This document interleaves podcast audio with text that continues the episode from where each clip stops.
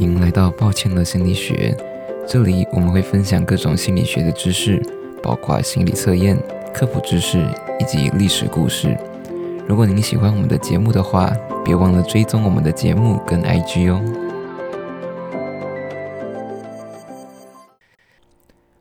当有一个人站在你的面前，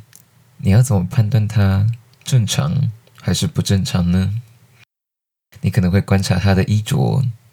他的外表、表情或是动作，是不是跟我们所认识的人类相似？尤其我们最喜欢和自己比较。如果是我，绝对不会这样做，绝对不会这样想，等等。很多时候，我们就是这样来定义什么是正常，什么是不正常的。一般而言，除非有人做出很极端的事情，我们才会觉得这个人不太正常。打个比方好了，你今天看到一个男人，他在路上把他的上衣脱了跑步，你可能会觉得他很怕热，或者是对自己的身材很自信，或者是 或者是某个跟观众打赌打输的 YouTuber。但是如果今天你回到家，听到你的家人跟你说：“诶，最近有个精神病人，他会在外面跑步。”也许你马上就会回想起了刚刚那一位没有穿衣服跑步的男人。这个就是我们人对精神疾病的污名化。今天我们要分享的呢，就是有关于这个状况的实验例子，叫做罗森汉恩实验，或叫做假病人实验。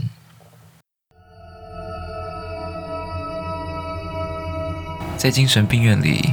如果你想获得自由，首先你得证明自己是一个正常人。在一九七三年，那时学界才刚脱离脑白质切除手术不久，他们陆续发现一些有效的精神病药物，他们对于精神疾病的理解正在抬头。而罗森汉恩他是一位有点调皮的美国心理学家，他拥有哥伦比亚的硕博士学位，更曾经在哈佛、斯坦福等等知名大学任教过，是一位十分优秀的心理以及法学家哦。当时的他设计了这样的一个实验。他邀请了八位受试者，将自己假扮成精神病人，他们一起锁定了十二家精神病院。他们的任务就是将自己送进这十二家精神病院当中，并且成为里面的患者。他们分别由一位研究生、三名心理学家、一名小儿科医生、一个精神病学家、一名画家以及一名家庭主妇所组成，其中就包括他自己。他们进入精神病院的目的呢，就是为了了解，当一位没有精神疾病的人，他进到了精神病院后，他会受到什么样的对待呢？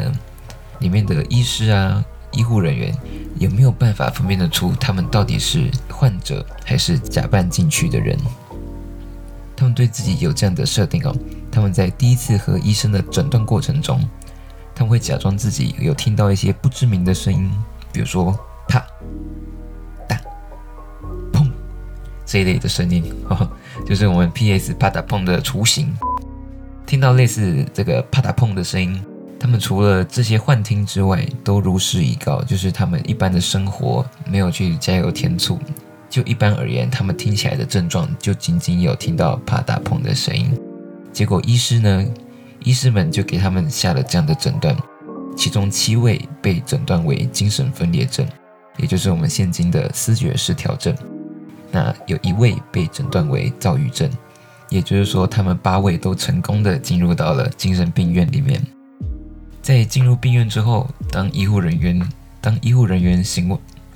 当当医护人员询问他们的状况，他们都会表示说：“诶，他们都不再听到奇怪的声音了，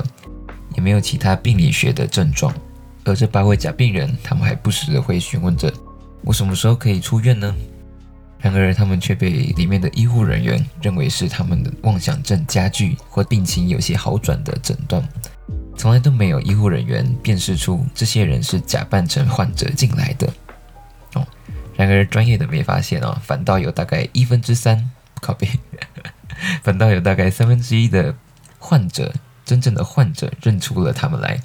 认为他们应该是记者或者是研究员。你们是间谍吧？你们是在调查的吧？在做什么样子的学术研究吗？这样子，这八位假病人呢，也同时在里面记录着他们在病院中的经历。起初，他们还会偷偷摸摸的写，害怕被人家发现他们的计划。然而，一直到发现里面的工作人员好像根本就不管他们在写一些什么，顶多他们会被记录下，哎，这个患者有书写的行为，有跟其他患者有交谈的行为，或者是患者沉溺于写作等等的评估哦。慢慢的，他们就光明正大的拿出来写了。同时呢，他们也接受着药物的治疗。当然，他们并没有真的吃下去了。而是他们会把它们藏起来，或者是拿到垃圾桶、厕所丢掉或冲掉。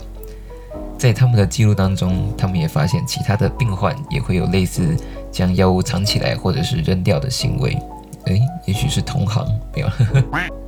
另外，在他们的记录当中，他们还发现了医护人员，他们虽然在他们的工作时间，但是出现的时间极少，或者他们会回避跟患者沟通等等的状况。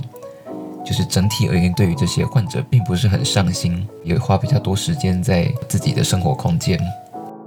而这八位假病人呢，他们最短在一周，而最长的达到五十二天，平均在十九天之后，才被以精神症状有所缓解为诊断，得以出院了。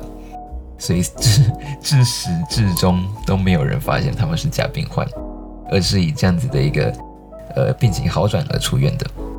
在出院后，可想而知的，罗森汉就发表了他这样的实验结果，而他的实验结果呢，也合情合理的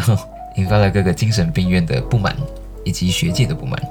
他们表示哦，他们表示，如果罗森汉恩有派间谍到他们的医院，他们一定有办法把他们揪出来。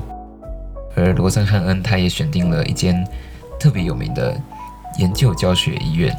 并且跟他们发下了这样子的 flag 啊。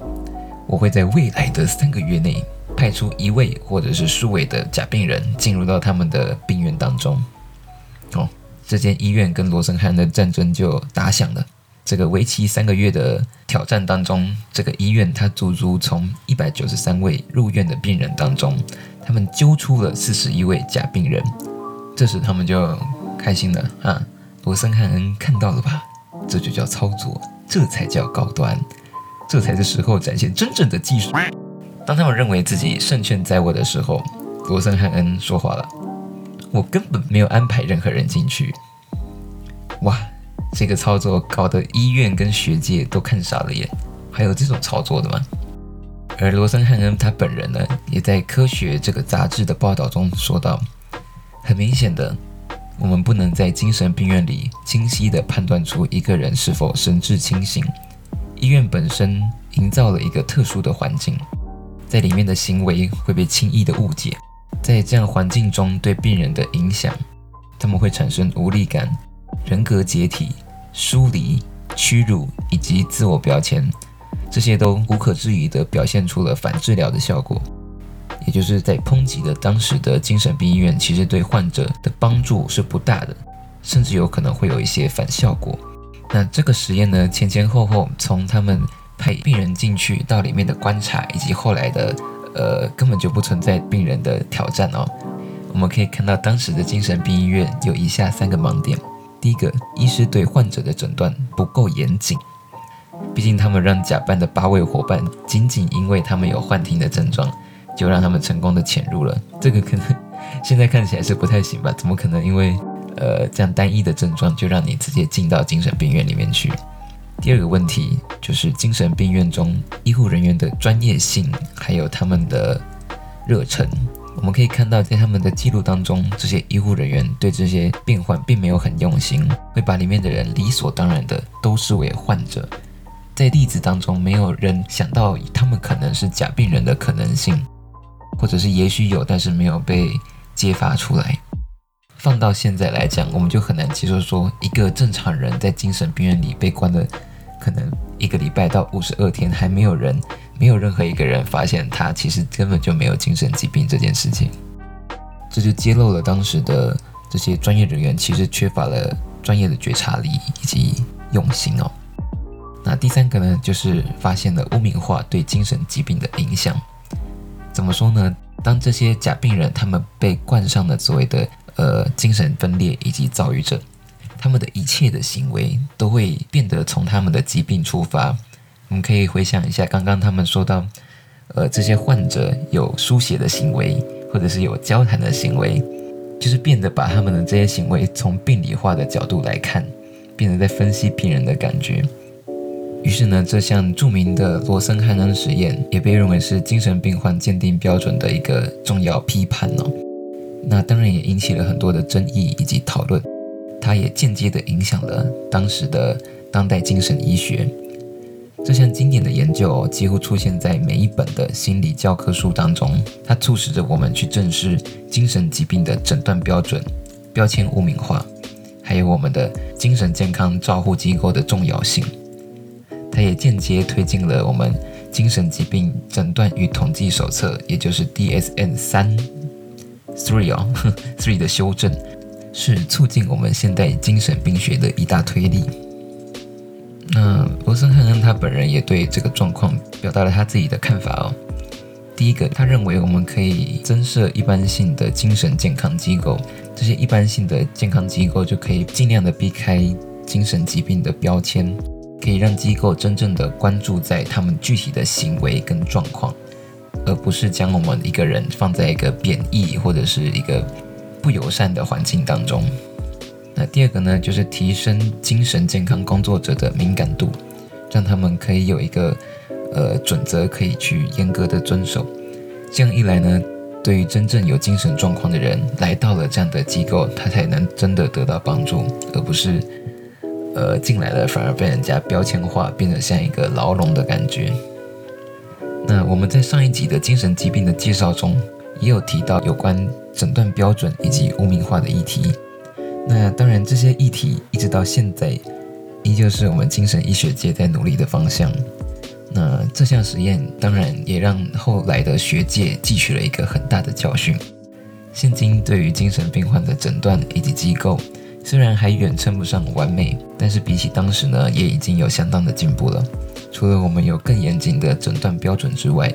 也对工作人员有了更严格的呃审核以及录用标准。然而，虽说如此哦，我们也常常可能会听到说有人在犯罪之后假冒精神疾病的例子。至少在我们可能大家听什么呃 X 档案啊，或者是什么的，有类似这样子的事件哦。那有机会我们再跟大家聊聊看这些伪装成精神疾病的例子。那当然，也许有些人会因此对精神科感到失望，说：诶，那他不就说是说说是就是，说不是不就不是。那当然，也许有些人会对精神科感到失望哦，毕竟会觉得说他说是就是，说不是就不是，可能我今天装一下就可以去陶醉等等的。当然，这些印象都会让我们有负面的想法哦。但事实上来讲，现今的一些药物还有治疗呢，也确实有效的帮助了不少患者，能够舒缓，甚至让他们的疾病有康复的机会，并回到原本的生活。所以，精神疾病的发展，还有我们大家普及的这些基本的知识，对我们社会以及人们的发展是有很大的帮助的哦。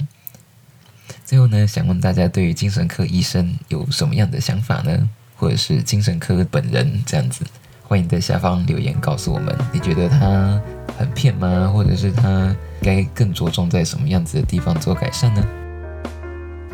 今天的节目大概就聊到这边。如果您喜欢我们的节目的话，也请记得追踪我们，并帮我们分享，让更多人可以看到这么优质、有趣、有趣吗？这么优质又富含知识的啊频道，让我们一起达到世界和平。那我们就下次见，拜拜。